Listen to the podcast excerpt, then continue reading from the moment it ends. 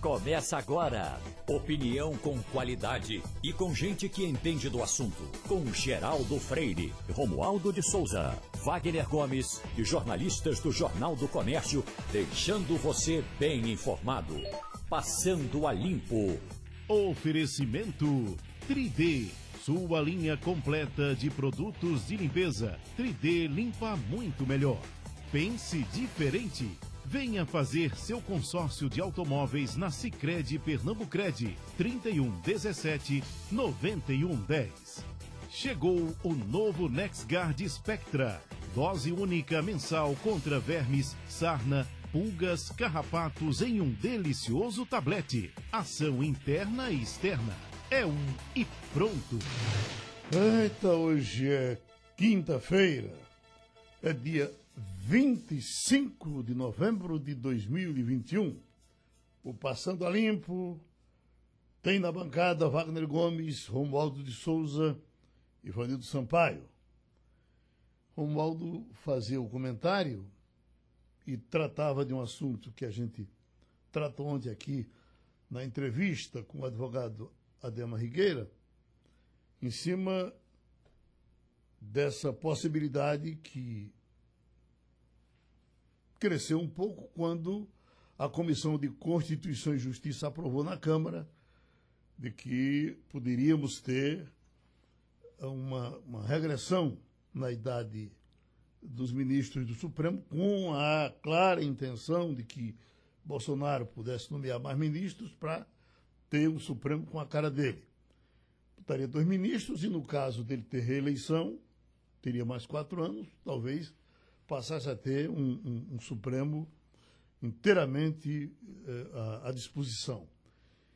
E a reação foi grande e Romualdo tratou disso, inclusive, de que o que está para acontecer é, é o contrário. E me parece, um modo bem melhor seria é, aumentar a idade dos que possam ser escolhidos. Então você tem, por exemplo, Toffoli, que entrou para o Supremo, vamos lembrar a idade dele, com menos de 40 anos, ao que parece. Aí você vai ter Toffoli aí por uma overdose de Toffoli por muito tempo. E aí, se hoje o ministro pode entrar com 35 anos, e a ideia seria eh, eh, aumentar mais 5 ou mais 10, talvez, vamos dizer, se fosse 50 anos, o ministro entraria com 50 anos, está tá verde, está com, com está maduro, com condições de decidir bem, e sairia com 75. Você teria ele por 25 anos, é um bom tempo, mas você oxigenaria o, o, o Supremo, dava mais movimento a ele, e me parece que seria bem melhor do que você dar essa puxada que foi tentada, mas não vai passar, é o que todo mundo diz.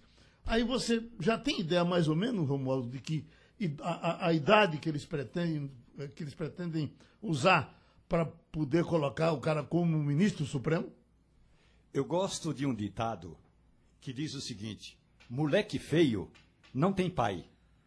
Essa história da chamada PEC da Bengala, que foi trazida à Câmara dos Deputados pela deputada Bia Kisses, do PSL do Distrito Federal, já chegou é, como a gente costuma dizer na linguagem popular, desamparada. Embora tenha sido aprovada ali na Comissão de Constituição e Justiça, mas é como a gente diz, não é, Geraldo? A proposta chegou, mas ninguém se animou em sequer criar a tal da comissão especial, que é o, o segundo passo depois de aprovada na Comissão de Constituição e Justiça. O que o presidente da Câmara dos Deputados está dizendo agora é que seria melhor que tivéssemos uma idade. Ontem ele falou entre 35 é, é, e 40 anos. Tá bom, então entre 40 e 75 anos.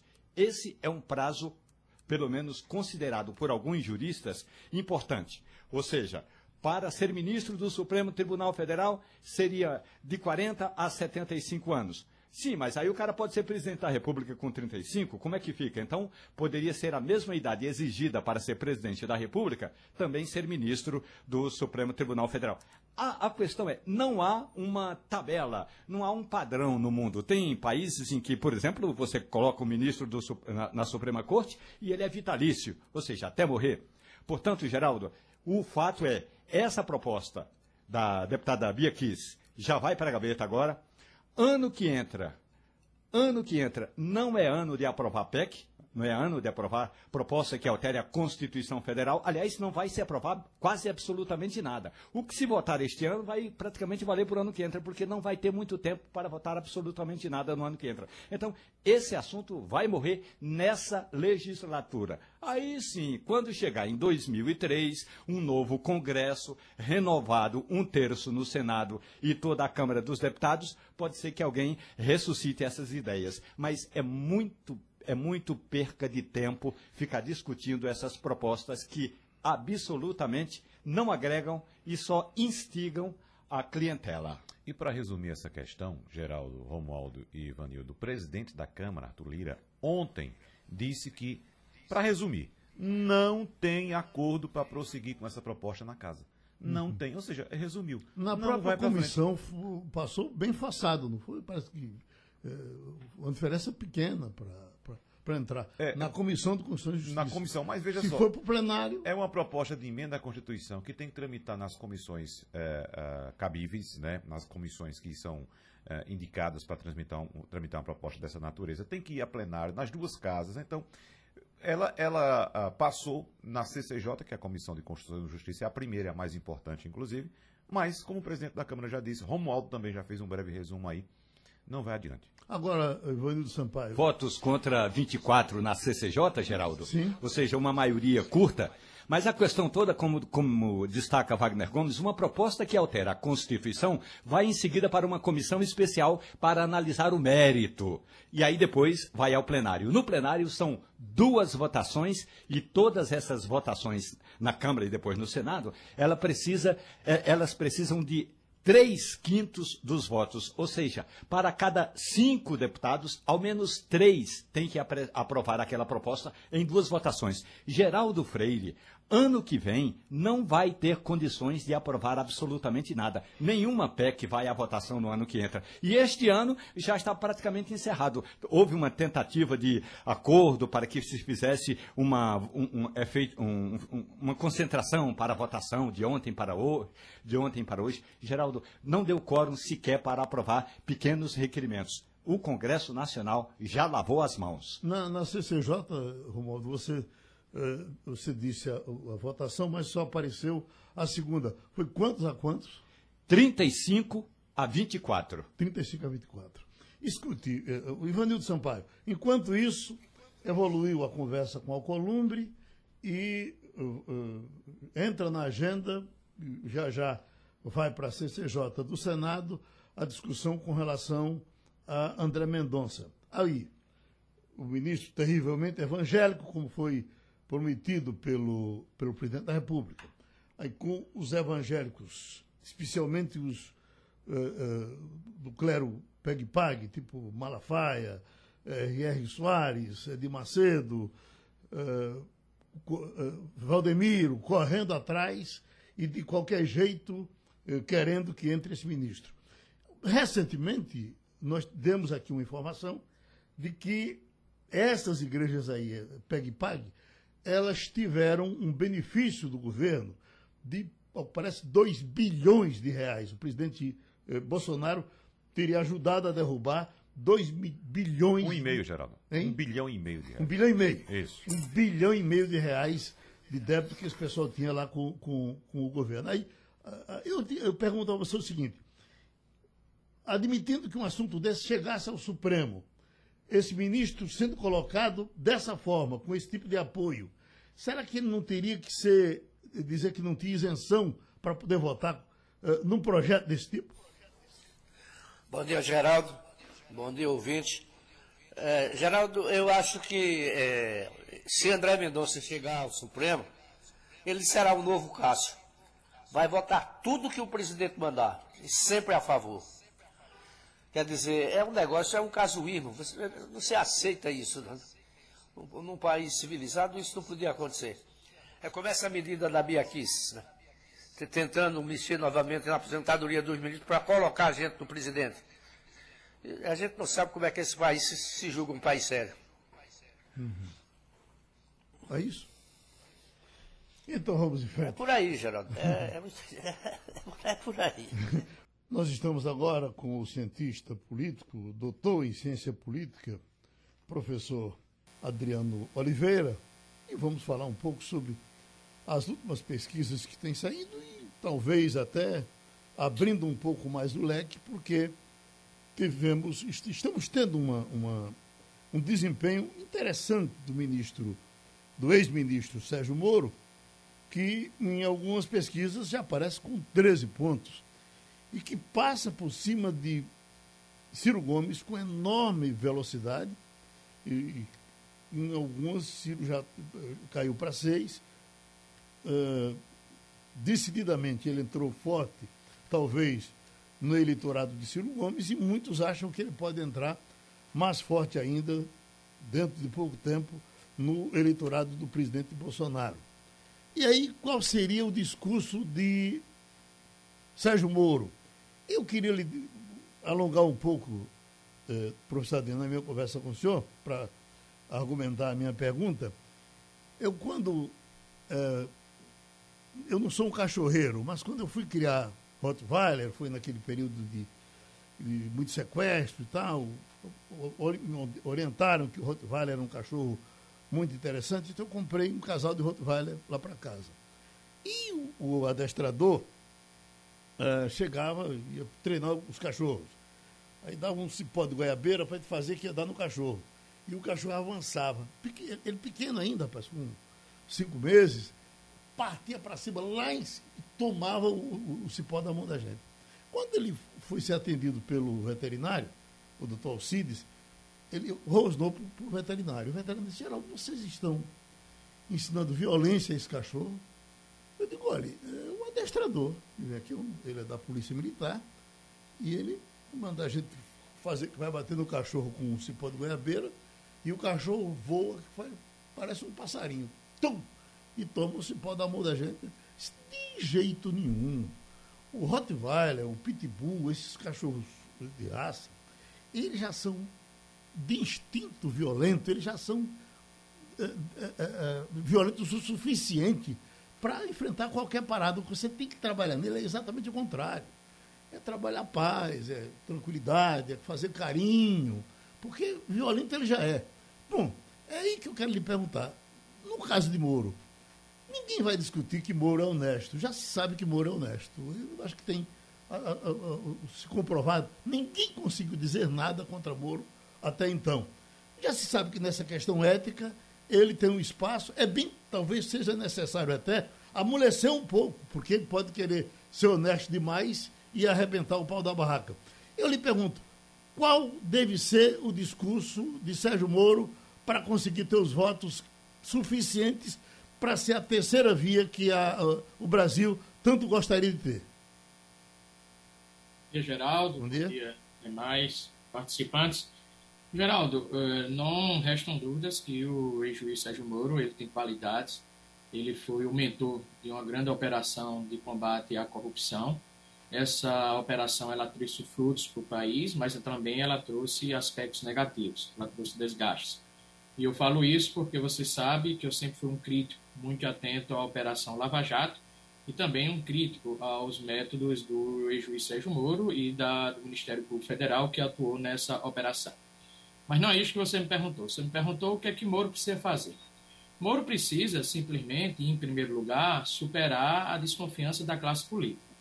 De dez políticos que eu converso, Geraldo, inclusive conversei recentemente, nessas últimas semanas, nove não confiam em Sérgio Moro. Não confiam de modo algum. E não confiam por quê? Em virtude do discurso dele antissistema, em virtude do seu comportamento na Lava Jato e em virtude da decisão do Supremo Tribunal Federal que mostrou que o ex-presidente, o ex-juiz Sérgio Moro, ele agiu de maneira parcial, agiu de maneira pessoal na condução da Operação Lava Jato. Então, o juiz Sérgio Moro, ele provoca desconfiança para com a classe política. E aí vem duas questões importantes. A primeira questão, importantíssima, é o fato de que o ex-juiz Sérgio Moro, a semana passada, salvo engano no Estadão, disse: olha, na, na, no Centrão há pessoas boas. Ora, o que, é que o ex-juiz Sérgio Moro quis dizer com isso? Então, essa afirmação dele cria, obrigatoriamente, uma antipatia com os membros do Centrão. Aí eu lhe pergunto, de maneira muito prática, Geraldo, o que é que o Sérgio Moro conversaria, por exemplo, com Arthur Lira, quando fosse discutir o orçamento secreto, quando fosse discutir as emendas impositivas? Será que o Sérgio Moro iria querer denunciar, iria cobrar algum tipo de transparência por causa do Arthur Lira? Certamente não. Aí vem a segunda questão. A classe política, de maneira muito saiba, e você sabe que a classe política saiba, conseguiu frear a Lava Jato. Mesmo tendo a Lava Jato prendido vários empresários, prendido o ex-presidente Lula, mas a classe política freou a Lava Jato. Se a classe política freou a Lava Jato, se a classe política já conseguiu dobrar o presidente Jair Bolsonaro, que na campanha eleitoral tinha um discurso antipolítica muito semelhante ao de Sérgio Moro, por que a classe política iria apoiar nesse instante o ex-juiz Sérgio Moro, se o ex-juiz Sérgio Moro deixa entender todas as vezes que fala que não gosta da classe política e que divide o mundo entre corruptos e não corruptos. Se ele quer entrar na política, Geraldo, vamos ser muito claros. A, a popular vista grossa precisa existir. Ninguém é presidente da República, ninguém é governador, ninguém é prefeito sem fazer vista grossa. Então, para ele ser presidente da República, para ele poder conversar com a classe política, ele tem que ter vista grossa. Se ele estará disposto a tal, eu não sei. O outro desafio do ex-juiz Sérgio Moro é muito claro. Ele precisa falar de economia, ele precisa falar de saúde. Nem em 2018, as pesquisas de opinião pública mostravam muito claramente que o problema do país era a corrupção. Por isso que o PT perdeu aquela eleição. Por isso que o presidente Jair Bolsonaro foi eleito. E, as, e o que as pesquisas de opinião pública mostram hoje? O primeiro problema é economia, especificamente alta da inflação, alta dos combustíveis e fome. E o segundo problema é saúde, em virtude da grave crise sanitária que o país viveu. O Jair, eh, Sérgio Moro precisa falar sobre isso. Ele precisa dizer claramente se ele é favorável à privatização da Petrobras, ele precisa dizer claramente se ele é favorável ao Auxílio Brasil, ele precisa dizer claramente se ele é favorável ao retorno do FIES, ao retorno do ProUni, se ele tem um plano de moradia, de habitação para o país, se ele é um liberal, ele defende a ação do Estado para as pessoas que mais precisam, se ele é defensor da reforma administrativa do Estado, inclusive para o Judiciário e para o Ministério Público, que tem altos gastos. Então, Sérgio Moro precisa falar em economia. Precisa falar, acima de tudo, para as pessoas pobres, que nesse instante, como as pesquisas qualitativas bem mostram, estão passando extrema necessidade. Então, um, dois, as duas estratégias são muito claras, Geraldo.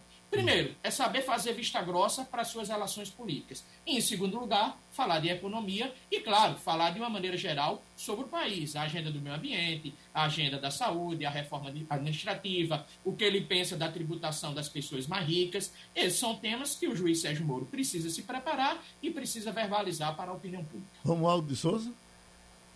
Meu querido professor, muito bom dia para o senhor muito grato pela gentileza de dialogar com o senhor e lhe digo o seguinte: Centrão é uma obra de arte da política brasileira criada na Assembleia Nacional Constituinte por Roberto Cardoso Alves, o Robertão do estado de São Paulo.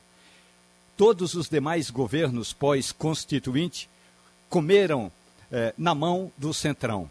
Então, se é para ser igual, vamos botar então políticos profissionais que sabem é, o traquejo e o caminho das pedras com o Centrão.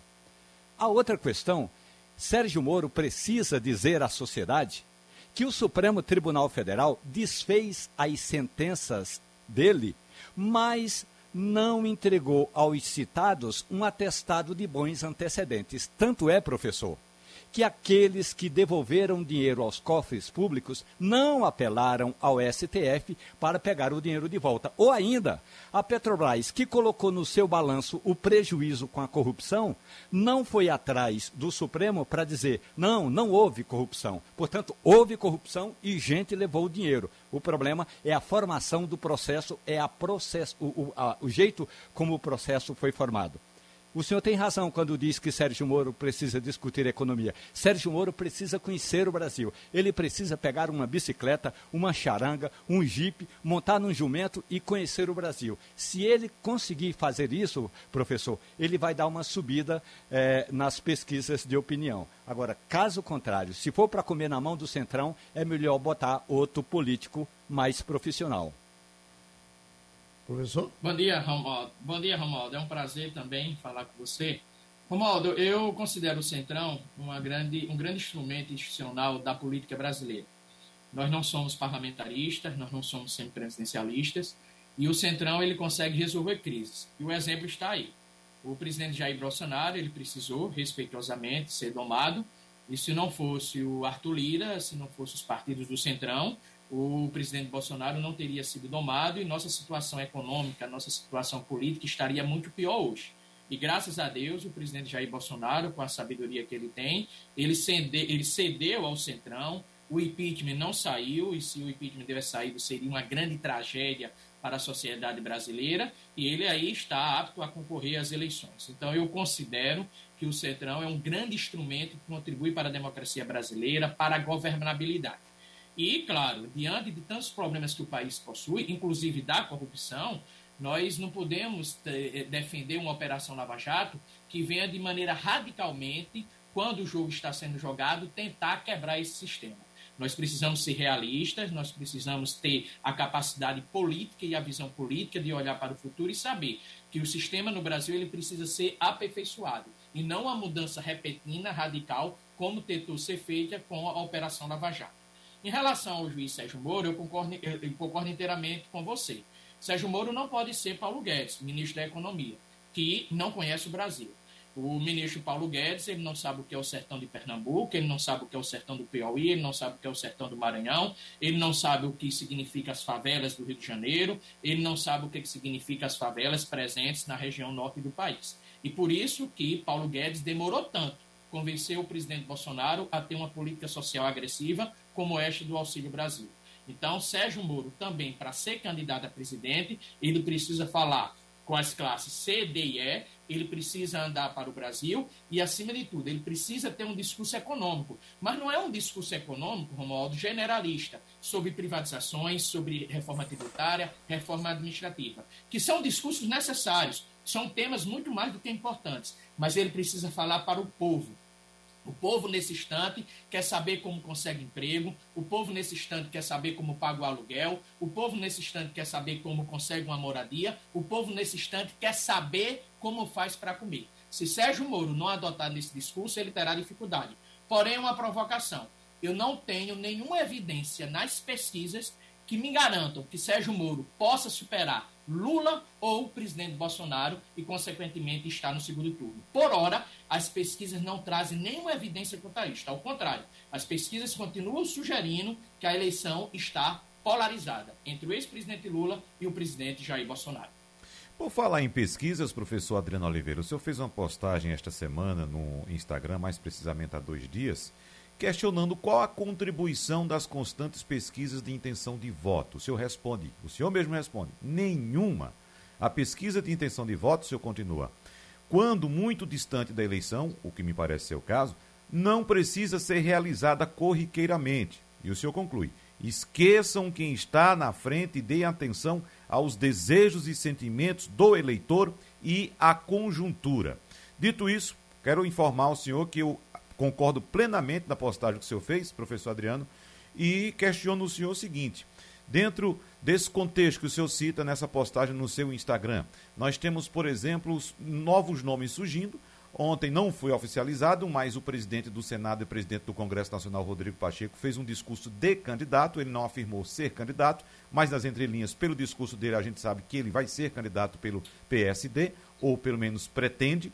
Nós temos hoje o lançamento da candidatura pelo MDB da senadora Simone Tebet. Temos também a sinalização de uma desistência já do ex-ministro Henrique Mandetta, Luiz Henrique Mandetta, uh, uh, da corrida presidencial, ele que está hoje no, no DEM.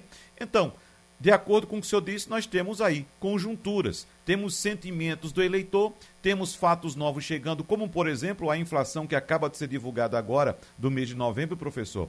Mais uma vez em alta, o Brasil atingindo agora a inflação nos últimos 12 meses é, de 10,73%. Temos ainda a possibilidade, uh, que eu espero que seja bastante remota, de uma quarta onda de Covid aqui no Brasil, essa que está começando né, na, na Europa e está vindo em direção a outros continentes. E esse é o cenário que temos para o ano de 2022. Dentro dessa conjuntura, dentro desses nomes que eu citei, professor Adriano Oliveira, será que vamos mesmo caminhar para um segundo turno que eu considero sendo a eleição do fim do mundo entre Lula e Bolsonaro? Wagner, muito obrigado pela menção e você tem é, razão no seu, no seu questionamento. Só existe uma certeza para a eleição de 2022: a certeza de que o bolsonarismo é um fenômeno muito forte. E veja que, diante de toda a crise econômica e crise sanitária que o país viveu, eu tenho repetido isso muitas vezes, a popularidade do presidente Bolsonaro ela se sustenta na casa de 20% a 25%. A intenção de voto do presidente Bolsonaro ela se sustenta entre 20% a 25%, a depender da pesquisa, chegando a 28% a 30%.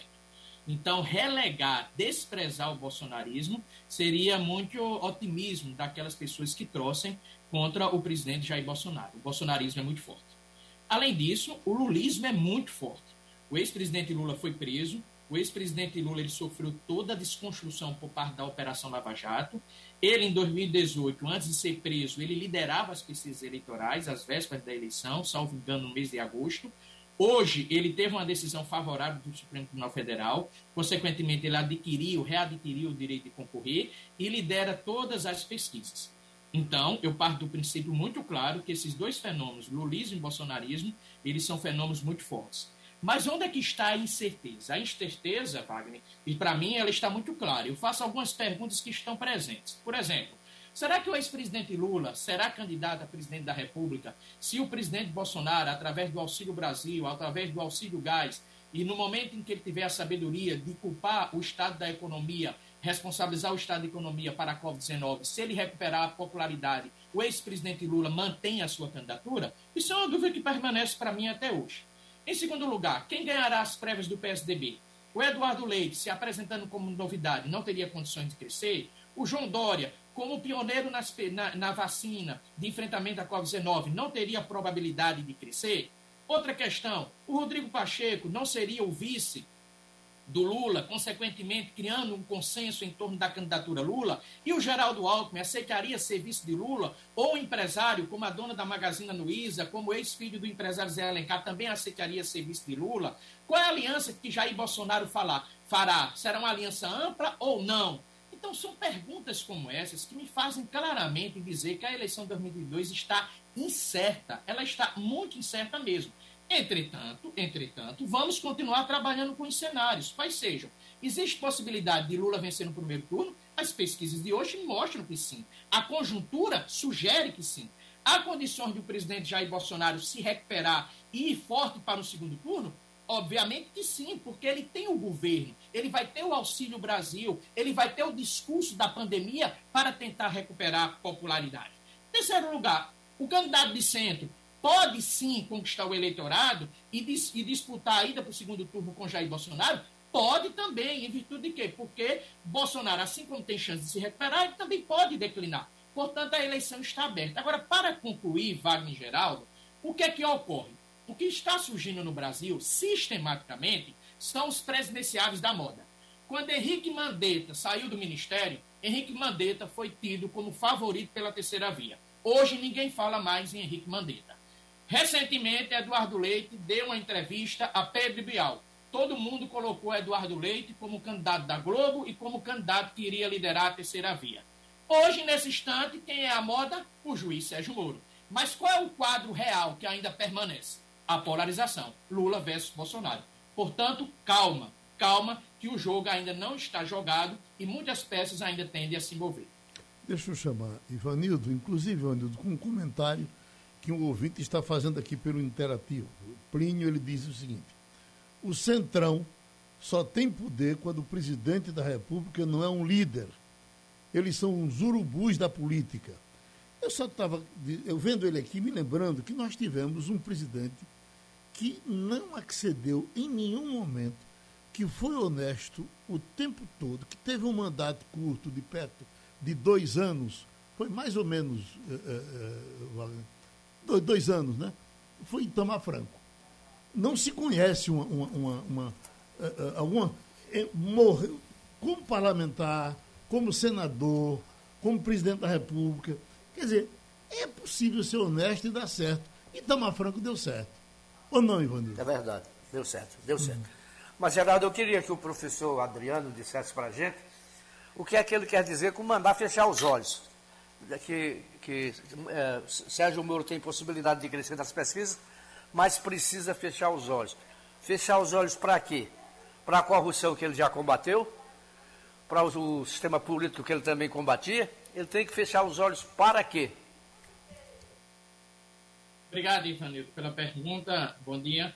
É, Ivanildo, uh, ele tem que fechar os olhos quando ele for conversar, por exemplo, com os partidos que foram denunciados na Operação Lava Jato. Então, se ele não fechar os olhos, ele vai dizer que não conversa. Simplesmente isso. Isso que ele, se ele quer ser presidente da República, se ele quer ser uma liderança, se ele quer ser um estadista, eu volto a repetir, ele tem que falar, ele tem que fechar os olhos. Porque as maiores bancadas no próximo ano tendem a vir do PP, tendem a vir do PL, tendem a vir do, do, do PT, tendem a vir do MDB, com exceção do MDB, todos os três partidos foram envolvidos na Lava Jato. Então, se ele foi o juiz que comandou a Lava Jato, se ele é o juiz o candidato a presidente da República que quer comandar o país, ele tem que saber que ele não está mais na magistratura, que ele não está mais atuando junto ao Ministério Público, que pode denunciar, porque se não denunciar, ele estará sendo cobrado por isso. Ele está ali como presidente da República e ele, infelizmente, Ivanildo, vai ter que conversar com o presidente do Congresso, com as lideranças partidárias e as lideranças partidárias legitimamente, repito, legitimamente, não vejo nenhuma atitude ilícita nisso, vai cobrar emenda parlamentar para o seu município, vai cobrar emenda parlamentar para o seu estado. Será que Sérgio Moro estará disposto a isso? Será que Sérgio Moro estará disposto a conversar com todas as lideranças que foram denunciadas na Operação Lava Jato e que seguem no Congresso Nacional?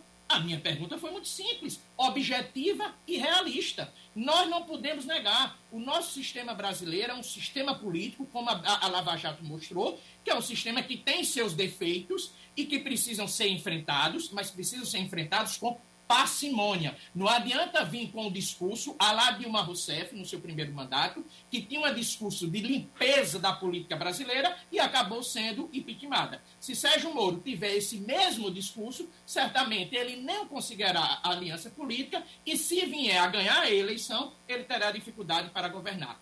Agora, me permite, Ivanildo e Geraldo, a fala do ouvinte.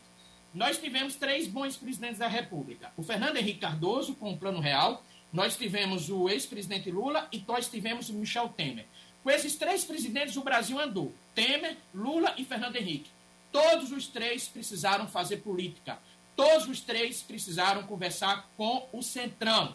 Lembro bem que o ex-presidente Lula, ao assumir o primeiro mandato, dizia, reafirmava costumeiramente que não queria aliança com o PMDB e teve que fazer aliança com o PMDB. Michel Temer foi um grande presidente da República fez as reformas que o Brasil precisava, trouxe um projeto para o Brasil e governou com o Centrão. E Fernando Henrique foi um, um, presidente da República que deu início a todas as reformas do país, inclusive a reforma previdenciária, a reforma administrativa e a reforma da lei de responsabilidade fiscal. E teve também, meritoriamente, de conversar com o Centrão. Por isso eu insisto, o Centrão não pode ser condenado. Ele é um instrumento que faz parte da democracia e que permite que governos sejam eficientes. Pronto, a gente fecha essa entrevista, essa boa conversa com o professor Adriano Oliveira, com o retorno desse ouvinte aqui, que diz: Fernando Henrique foi eleito presidente sem conhecer o Brasil e sem entender de economia.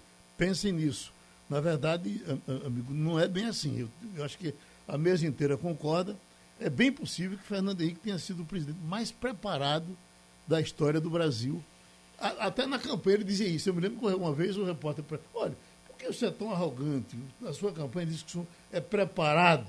Ele diz: Olha, você acha que eu não sou? Então diga por que eu não sou preparado. Então, conhecia o Brasil, porque ele andou isso tudo, inclusive antes participou de debates como sociólogo em todo canto.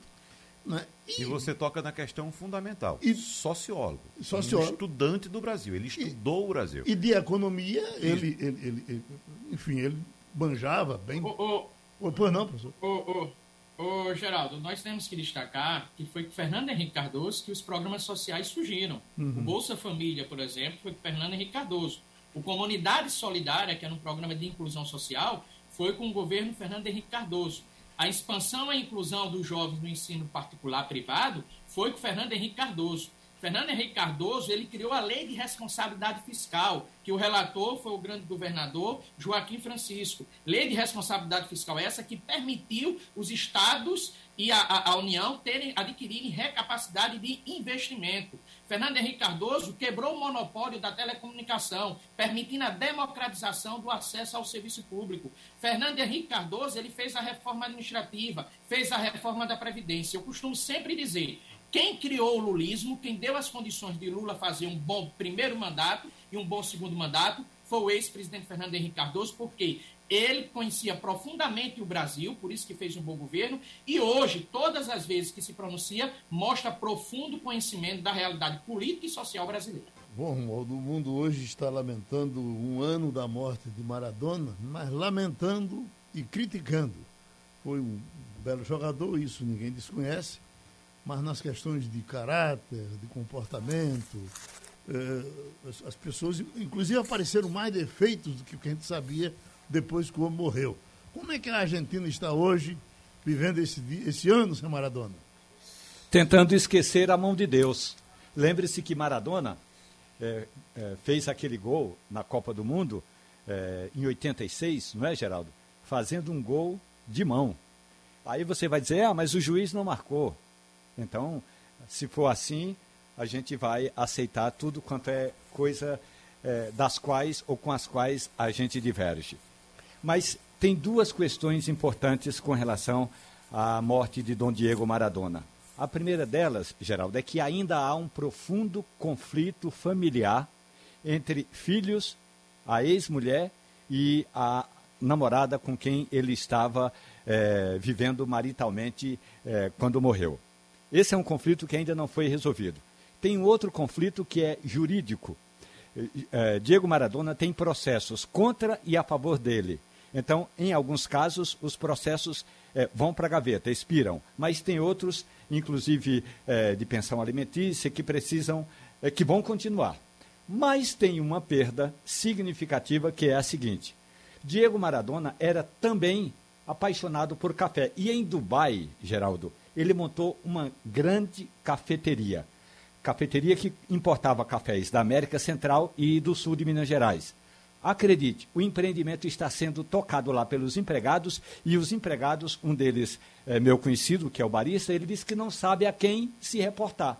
Então, no final do mês, pagam as contas e o, resto, o dinheiro que sobra, eles depositam numa conta como se fosse uma conta judicial. Portanto, a vida de Dom Diego Maradona, se no campo foi brilhante, depois que ele deixou os gramados, está cheia de algumas pendências que dificilmente serão resolvidas. Ivanildo Sampaio, uh, uma coisa que repercute muito no Grande Recife no momento, vem repercutindo há mais de uma semana, mais cidades registram lesões na pele, essa coceira danada que está pegando em todo mundo, gente se internando com ela e, e com dificuldade de descobrir a, a, origem, a razão da coceira, nós estamos com a doutora Ana Cristina França, que é dermatologista.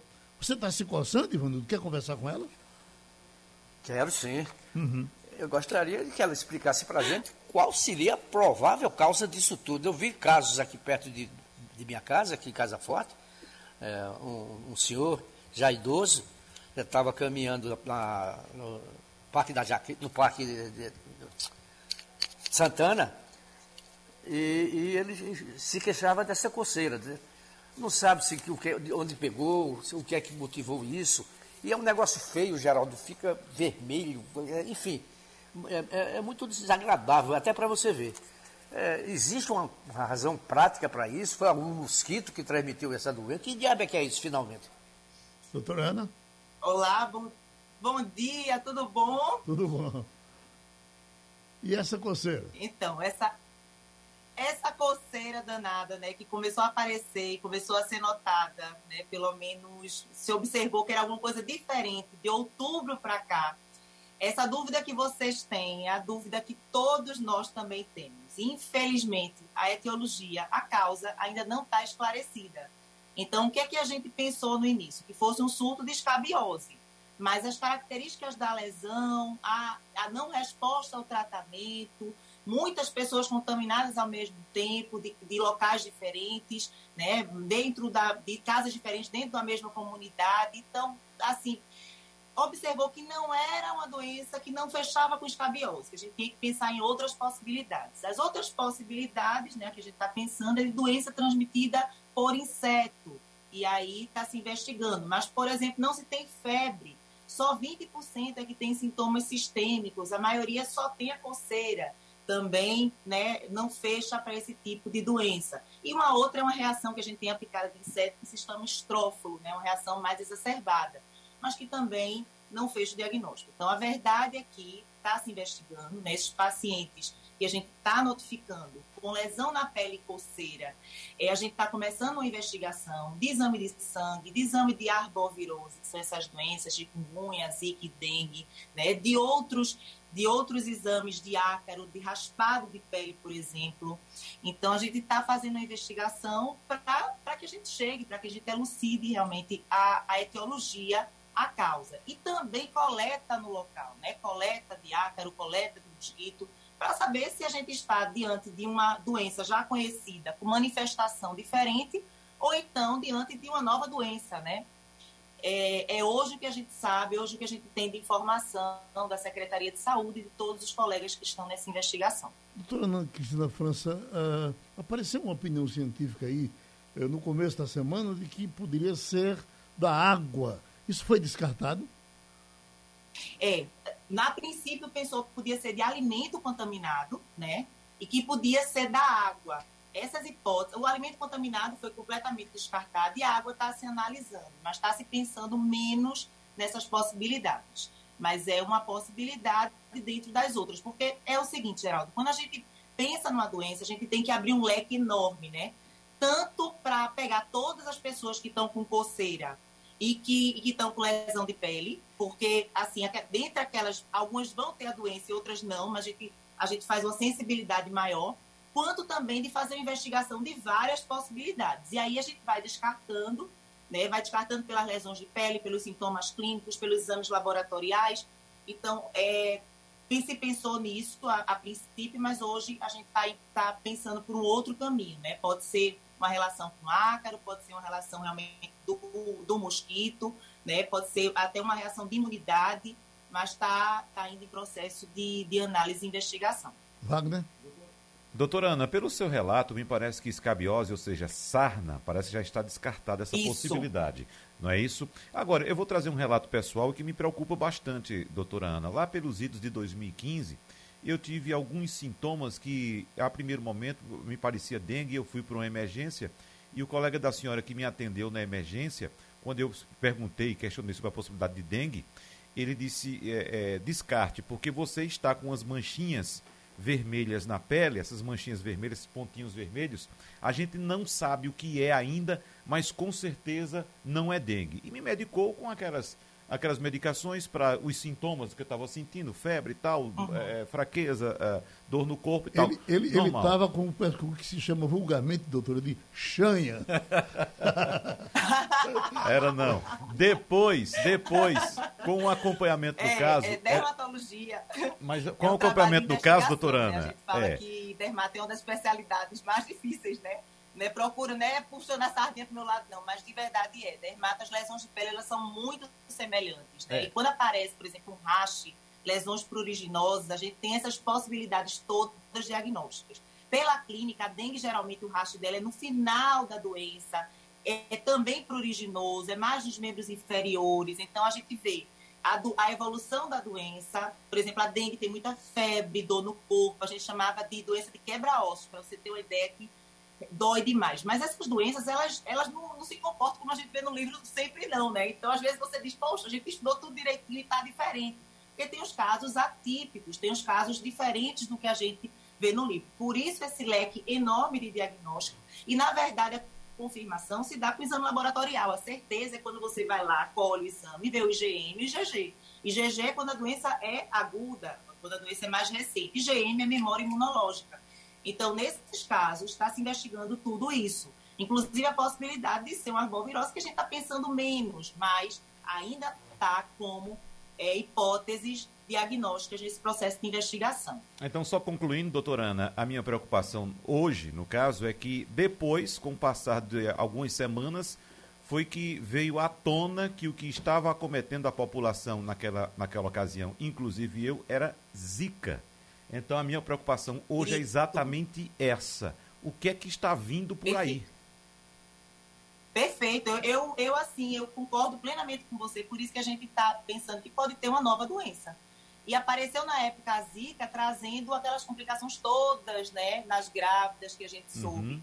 Então, por isso a importância da vigilância sanitária, por isso a importância né, de todo esse processo de investigação, por isso a importância também, se você em casa está se coçando desde outubro né, até agora, ou teve surto e parou, é importante que procure o serviço de assistência médica, tanto público quanto particular. A gente tem uma fichinha aqui, ó, que a gente recebeu da Secretaria de Saúde, para notificar estar tá com, tá com áudio, mas está com vídeo também, uhum. para notificar, para anotar onde é que aconteceu, quais são os sintomas, em que, em que localização, sabe? Por exemplo, a gente está vendo que está acontecendo muito em localização de açude, né? localização de mata. Então, por isso está se pensando na possibilidade também de ter alguma relação com o mosquito. E pode sim ser uma doença nova, pode sim ser uma doença né, que está aparecendo agora, infelizmente, né? Porque a gente não, merecia mais essa, né? Uhum. É, cada dia está é, aparecendo em si. Mas bora lá, vamos, vamos tentar identificar, diagnosticar e tratar. Né? O que a gente percebe na prática clínica dermatológica é que essa doença ela, ela é autolimitada, ou seja, não é uma doença que, que aparentemente leve a, a, a um quadro sistêmico, ou seja, interno maior, ela é mais limitada. É uma doença que dá coceira pelo corpo, que mais incapacitante essa parte da coceira, que coça mais de noite né, e que merece realmente atendimento para que a gente faça os sintomáticos, né, os antihistamínicos, os corticoides se for preciso, e algumas situações também, é, é, se tiver infecção secundária, fazer antibiótico no local. Então, Por isso, da assistência médica, de não se medicar em casa, mas aparentemente é uma doença autolimitada, que tem poucos sintomas sistêmicos, cerca de 20%, 20 só tem sintoma sistêmico, a grande maioria só é lesão local, e que passa um período e vai embora. Uhum. Mas que é importante que todo mundo que tenha avise, notifique, porque quanto mais pessoas né, é, fizerem isso, maior chance que a gente tem de chegar à, à elucidação, né, à conclusão desse diagnóstico de, dessa doença. Pronto, foi muito bom ouvir a dermatologista Ana Cristina França, no Passando a Limpo. Conexão Portugal, com Antônio Martins. Vamos para Portugal. Antônio Martins, Romualdo de Souza, de Brasília. Antônio Martins, muito boa tarde para você, Martins.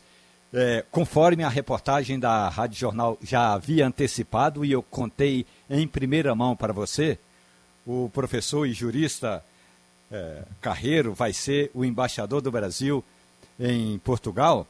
E quando tiver a chegada, a solenidade de chegada do novo embaixador do Brasil em Portugal, eu faço questão que você vá conhecer o Raimundo Carreiro, é uma pessoa que vai de fato e bem representar o Brasil junto aos portugueses.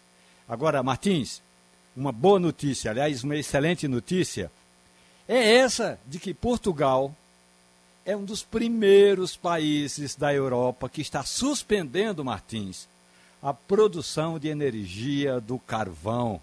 Isso é uma antecipação que muitos países, mesmo aqueles que realmente dizem que estão combatendo a poluição, ainda não deram esse passo. Martins.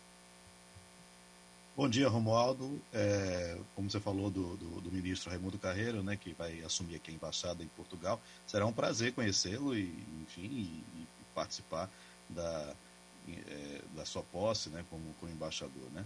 É, voltando àquela nossa questão que você tinha falado do, dessa, dessa é, suspensão do carvão, né, como produção de energia aqui em Portugal, isso foi um, algo muito interessante pelo seguinte: Portugal assinou com outros países a, o compromisso de até 2030 encerrar toda a produção de carvão para de, de, energia a partir do carvão.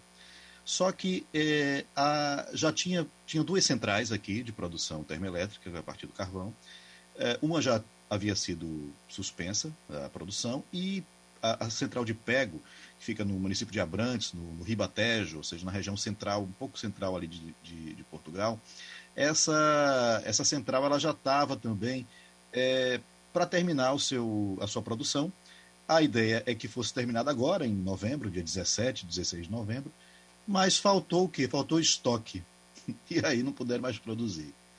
E foi antecipado em relação ao compromisso 2030, foi antecipado em relação ao compromisso interno do país mesmo de terminar em 2016, ou em, em, no dia 16 ou 17 de novembro, justamente por conta da questão do, do em uma semana antes, por conta, porque acabou é, matéria-prima. Né? Agora, isso mostra que há uma, é um avanço realmente para Portugal, porque a, só a central de Pego ela respondia por 4% das emissões de dióxido de carbono. E não era só isso, ela também emitia outros gases poluentes. Então, isso é muito bom. A matriz energética portuguesa é bastante limpa, na maioria, na, na maior parte, né, formada por é, hidrelétricas, é, energia eólica, energia solar tem crescido muito, não tem também energia nuclear, né, é, como também não tem carvão. O problema é que, mesmo não produzindo carvão, Portugal vai continuar comprando energia de outros países. E outros países que produzem a partir do carvão, como Alemanha, França, que só vão deixar o carvão em 2000 2030, como o acordo foi feito. Agora, ou melhor, só, só 2030, não, até 2030. Obviamente que isso vai chegar o mais próximo possível, né? porque é algo difícil de fazer de uma hora para outra, principalmente quando se vende também energia. Né? É uma fonte de, de, de, de divisa para o país. Agora, é, enfim, é um avanço, né? e essas coisas têm que ser é, é, discutidas e têm que ser estimuladas né? e ver que é possível. A gente pode viver sem combustível fóssil. Professor Antônio Martins, eh, uma manchete de agora da Organização Mundial de Saúde, a Europa precisa de medidas urgentes contra a pandemia de Covid-19. Isso inclui Portugal? Inclui sim. Bom dia, Geraldo. É, inclui sim, inclusive a União Europeia vai divulgar hoje um, algumas medidas né, para poder travar é, essa, esse avanço. Né? são quando a, a, medida da União Europeia é uma medida geral que todos os países que estão ali no bloco vão ter que assumir. Agora, elas podem, cada país pode fazer algo além disso, né? além dessa, dessas normas gerais. O que, que foi, o que, que deve ser anunciado hoje? Né? Primeiro que é, as vacinas terão um prazo para viagem dentro do bloco. As, as vacinas vão ter um prazo de nove meses. Então, só pode viajar quem for vacinado e, e, e, e tiver até nove meses de, de, de, vacina. Depois disso, vai ter que tomar um reforço de, de da, da, vacina. Né? Então, aquela vacina tem um prazo de validade por nove meses para viajar dentro do bloco. Outra é, novidade, e aí é bom para a gente, para o Brasil, que é o seguinte: a partir do dia 10 de janeiro, é, os blocos devem aceitar não só as vacinas é, que são aprovadas pela Europa, mas também as vacinas aprovadas pela OMS, o que inclui a Coronavac.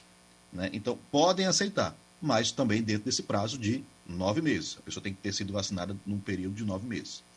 É, vai haver cada vez mais restrição, ou pelo menos é, exigência de PCR, de exame PCR, para quem é, tem, tem, teve a doença. E quem não teve a doença e não foi vacinado, aí vai ser barrado, não vai poder entrar. Fora isso, os países ainda podem né, fazer mais restrições. A União Europeia diz isso, ok. Mas pode ser que em Portugal diga, não, nós, nós, nós não aceitamos é, quem se vacinou fora da, da, da, da, ou melhor, tem que fazer PCR, mesmo quem se vacinou esteja dentro desse prazo de nove meses. Né? Isso agora vai, vai, os países podem adicionar algumas medidas. Em Portugal, especificamente, a preocupação é grande, porque tá para ver a quinta, a quinta onda da doença, né?